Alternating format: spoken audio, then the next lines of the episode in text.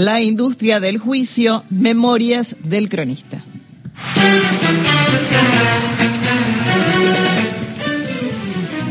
La, expresión industria del juicio es una, una, de esas expresiones típicas, esas metáforas congeladas que se utilizan con asiduidad.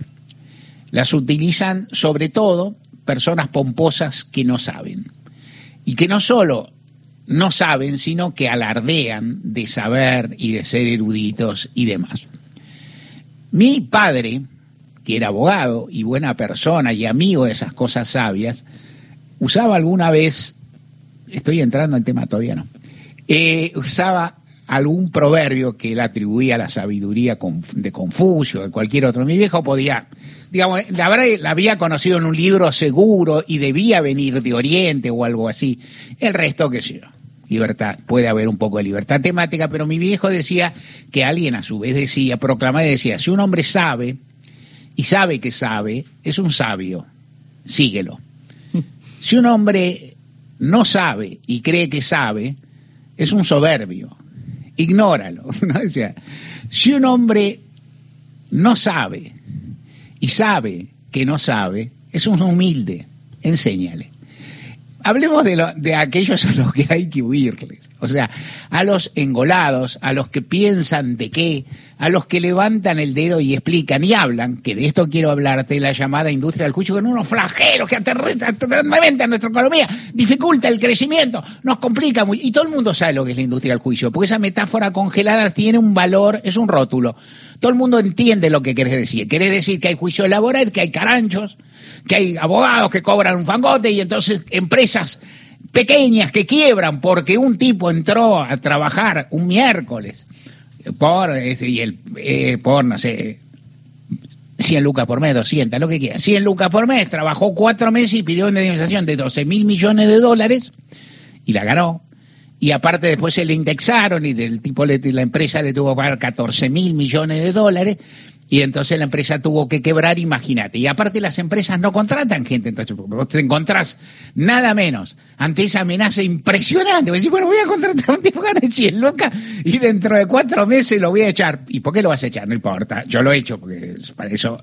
O se va, por ahí se va, aparte se hace el malo, el tipo se va para hacerse 14 mil millones de dólares y entonces las empresas quiebran, es una restricción y sabes que, quiero contarte básicamente de esto y apelando en parte a las memorias del cronista y a otras cosas, es que ese relato así contado es un verso. Es un verso, no es un verso, la expresión verso es incorrecta, la borro, es una mentira.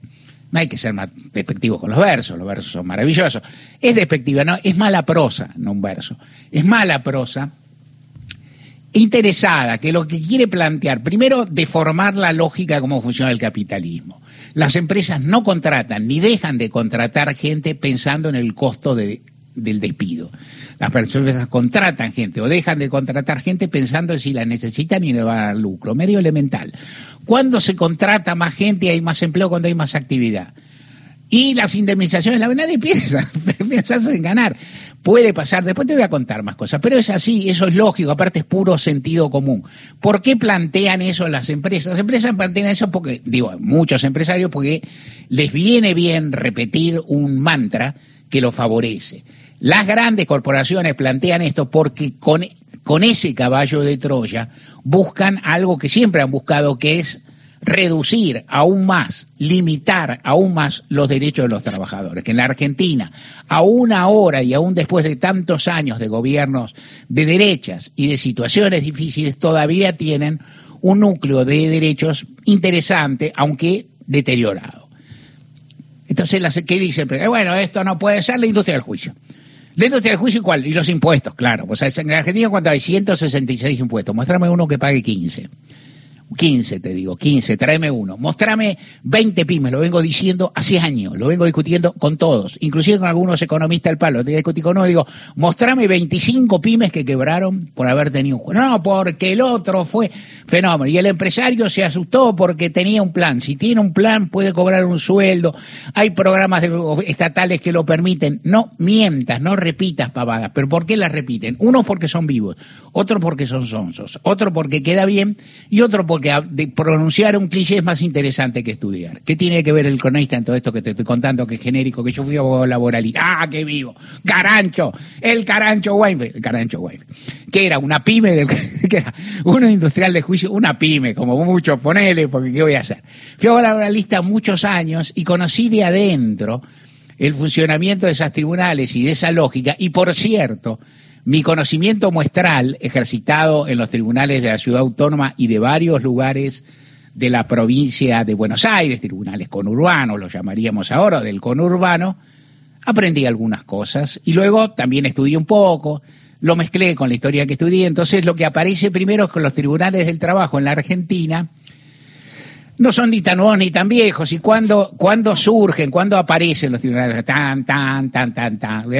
Con el peronismo, con el primer peronismo, claro que sí. Hay un libro precioso que no me canso de recomendar, de Enrique Silverstein, un periodista económico muy, muy, muy fino, muy acerado, muy gracioso, que era un hombre más bien de izquierda en su formación, más a la izquierda que el peronismo que le tocó, pero digamos que tenía una, una visión interesante, inteligente del peronismo, que escribía con mucha regularidad en medios, en diarios, en la década del 70, y creo que la del 60 también, la del 70 yo lo pesqué, la del 60 me lo perdí, y que tiene un libro que es una colección de artículos, algunos que ya había publicado y otros no, que se llama ¿Por qué Perón sigue siendo Perón? que lo escribió en el 73. La pregunta es ¿por qué el peronismo, después de todo lo que había pasado en el medio, después del 55 al 73, conserva vigencia?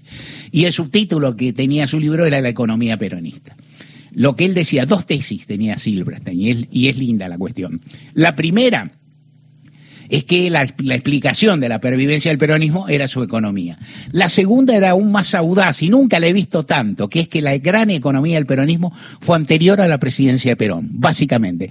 Fue la economía de la sociedad, de la Secretaría de Trabajo y Previsión, redondeando, algo hubo, pero todo se insinuó ahí, que todas las medidas que, que generaron, y hay que generar eso, la enorme popularidad que tuvo Perón para llegar de ser un militar ignoto a la presidencia en tres años, explican por qué lo fue entonces y explican por qué lo fue después.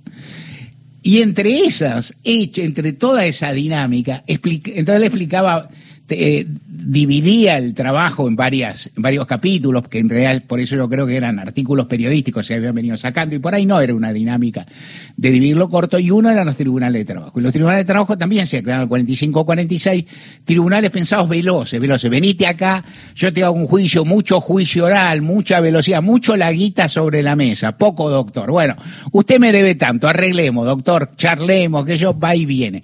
Poco de toma y daca, un poco de toma y daca, un poco de regateo. ¿Cuál es es el núcleo de esos tribunales, ser veloces. Porque básica, aunque parezca, ¿cómo puede decirte que el núcleo sea ser veloces si ahora los juicios laborales cuatro años, cinco años, seis años? Ojalá, ojalá. Siete años, ocho, nueve promedio.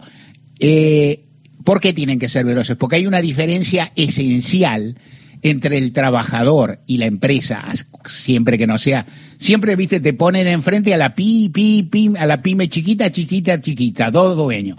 Existen, son importantes, son más vulnerables. El taller Jorcar, que te menciono siempre, Jorge y Carlito, son empresarios, laburan con sus laburantes, bueno, tienen poco resto, está bien.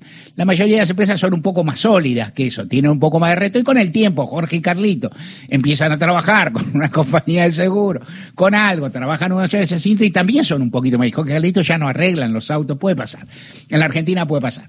De cualquier modo, lo que quiero, lo que, lo que, lo que voy a explicar con esto es que la empresa en general tiene resto y a la empresa le conviene, si está en discusión una indemnización, por lo que fuera, por despido, por deudas atrasadas, por accidente o enfermedad de trabajo, el hecho de que la indemnización no se pague pronto perjudica al trabajador y el hecho de que se demore beneficia a la empresa que es la que conserva el capital. O sea, la empresa tiene, si pierde el juicio, si lo gana se lo quedó y listo.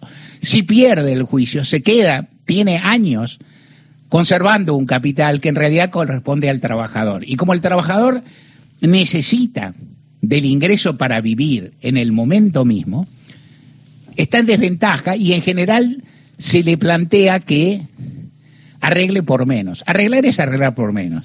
Esto es básico. Partamos la diferencia, te dice la expresión maravillosa.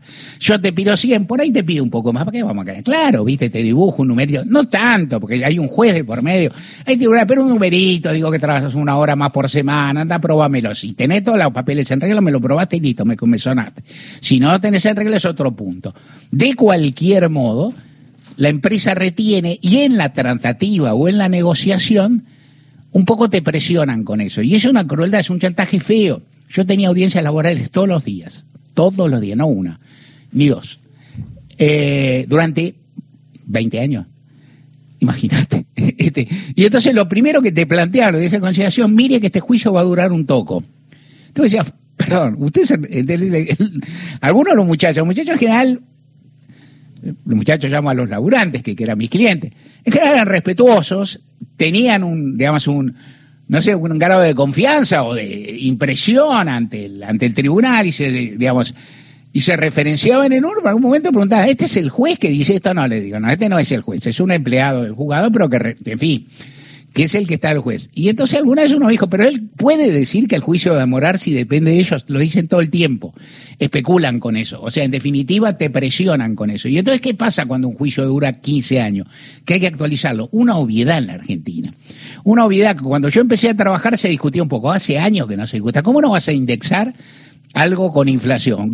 ¿Cuánto ganaba vos? Yo confieso que soy aparte de las personas que no se acuerda ni a cañonazo cuánto ganaba en nada, salvo un par de ocasiones. He trabajado. Primero, bueno, trabajé muchos años como abogado, no tenía un ingreso fijo, pero trabajo, digamos, en página 12 del año 94, 95 en relación de dependencia, no me acuerdo lo que, me acuerdo por ahí el primero, porque alguien me dijo, y después me perdí en el tumulto, qué sé yo, cuánto cobrar importa. Entonces, te corren con eso, te presionan con eso. La maquinaria judicial conspira contra el trabajador.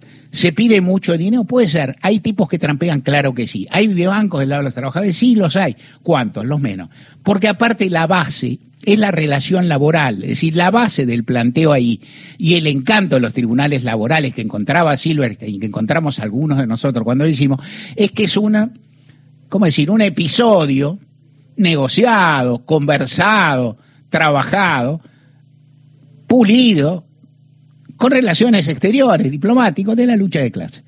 La lucha de clases matizada, si querés todo lo que quieras. Y esto lo que te tiran por la cabeza cuando te dicen que hay industria del juicio. En la Argentina no hay más juicios ahora que antes, de ninguna manera, no hay más dinero en juego ahora que antes, desde que se crearon las, y esto te lo voy a hablar otro día porque no me dará el tiempo ahora, las llamadas aseguradoras de riesgo de trabajo, que es un negocio financiero y no un negocio de salud. La salud de los trabajadores no está mejor, es un negocio que, y las aseguradoras de riesgo de trabajo, obviamente, colonizan a los tribunales porque también lo que ocurre es que si vos vas y pleiteás contra Jorcar, por ahí pleiteás mano a mano. Vos sos el abogado de Ricardo Gómez y el otro es el abogado de Jorcar. Y entonces más o menos hay una paridad. Ahora, cuando vos litigás contra Arcor, no litigás en igualdad de oportunidades.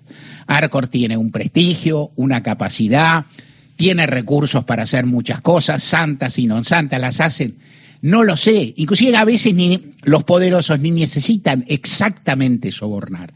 Necesitan tener poder, primar, tener influencia. ¿Quién es este perito que dijo que este fulano al que yo le, pasó tal cosa o le pasó tal otra tiene tanta incapacidad? Otro día te voy a hablar de anécdotas o de recuerdos, porque ahora me vale. Otro día te voy a hablar, pero el mundo de las enfermedades y los accidentes de trabajo es un mundo de infinita crueldad y es un mundo donde aparece marcada lo que es la dependencia laboral en circunstancias que son a veces no excepcionales, pero ponele límites. O sea, afortunadamente, no todos los trabajadores metalúrgicos tienen, se lastiman con los balancines. Desafortunadamente, casi todos los trabajadores del subte se deben estar enfermando con el abscesto, nomás, porque ocurre, lo sé, ocurre. En otras épocas, el ejemplo que se daba del saturnismo que padecían los trabajadores industriales del plomo metalúrgico respecto del uso de plomo y cómo se usaba, se calentaba y qué sé yo, e inclusive algo que también existe y que es maravilloso a su modo y que es chocante, que es el acostumbramiento del propio laburante al riesgo que se acostumbra, que lo subestima, que no se toma todas las precauciones porque hay para vivir. A veces uno se pregunta, ¿cómo puede ser? Yo he conocido muchachos que no se ponen los guantes cuando están en el balancín, porque quieren estar más cómodos, porque quieren comerse un sándwich. Y te van a decir, y voy a decir, pero ¿cómo puede ser? Puede ser porque en el 99% de los casos se morfan el sándwich nomás, porque tienen destreza, porque son rápidos, porque son jóvenes y audaces. Y, en el 1% y en el 1% arreglate y la empresa dirá que fue negligente, que fue torpe y demás. Me quedé con ganas de contarte muchas más cosas. Te los voy a contar otro día. Hoy seguimos acá en gente a pie.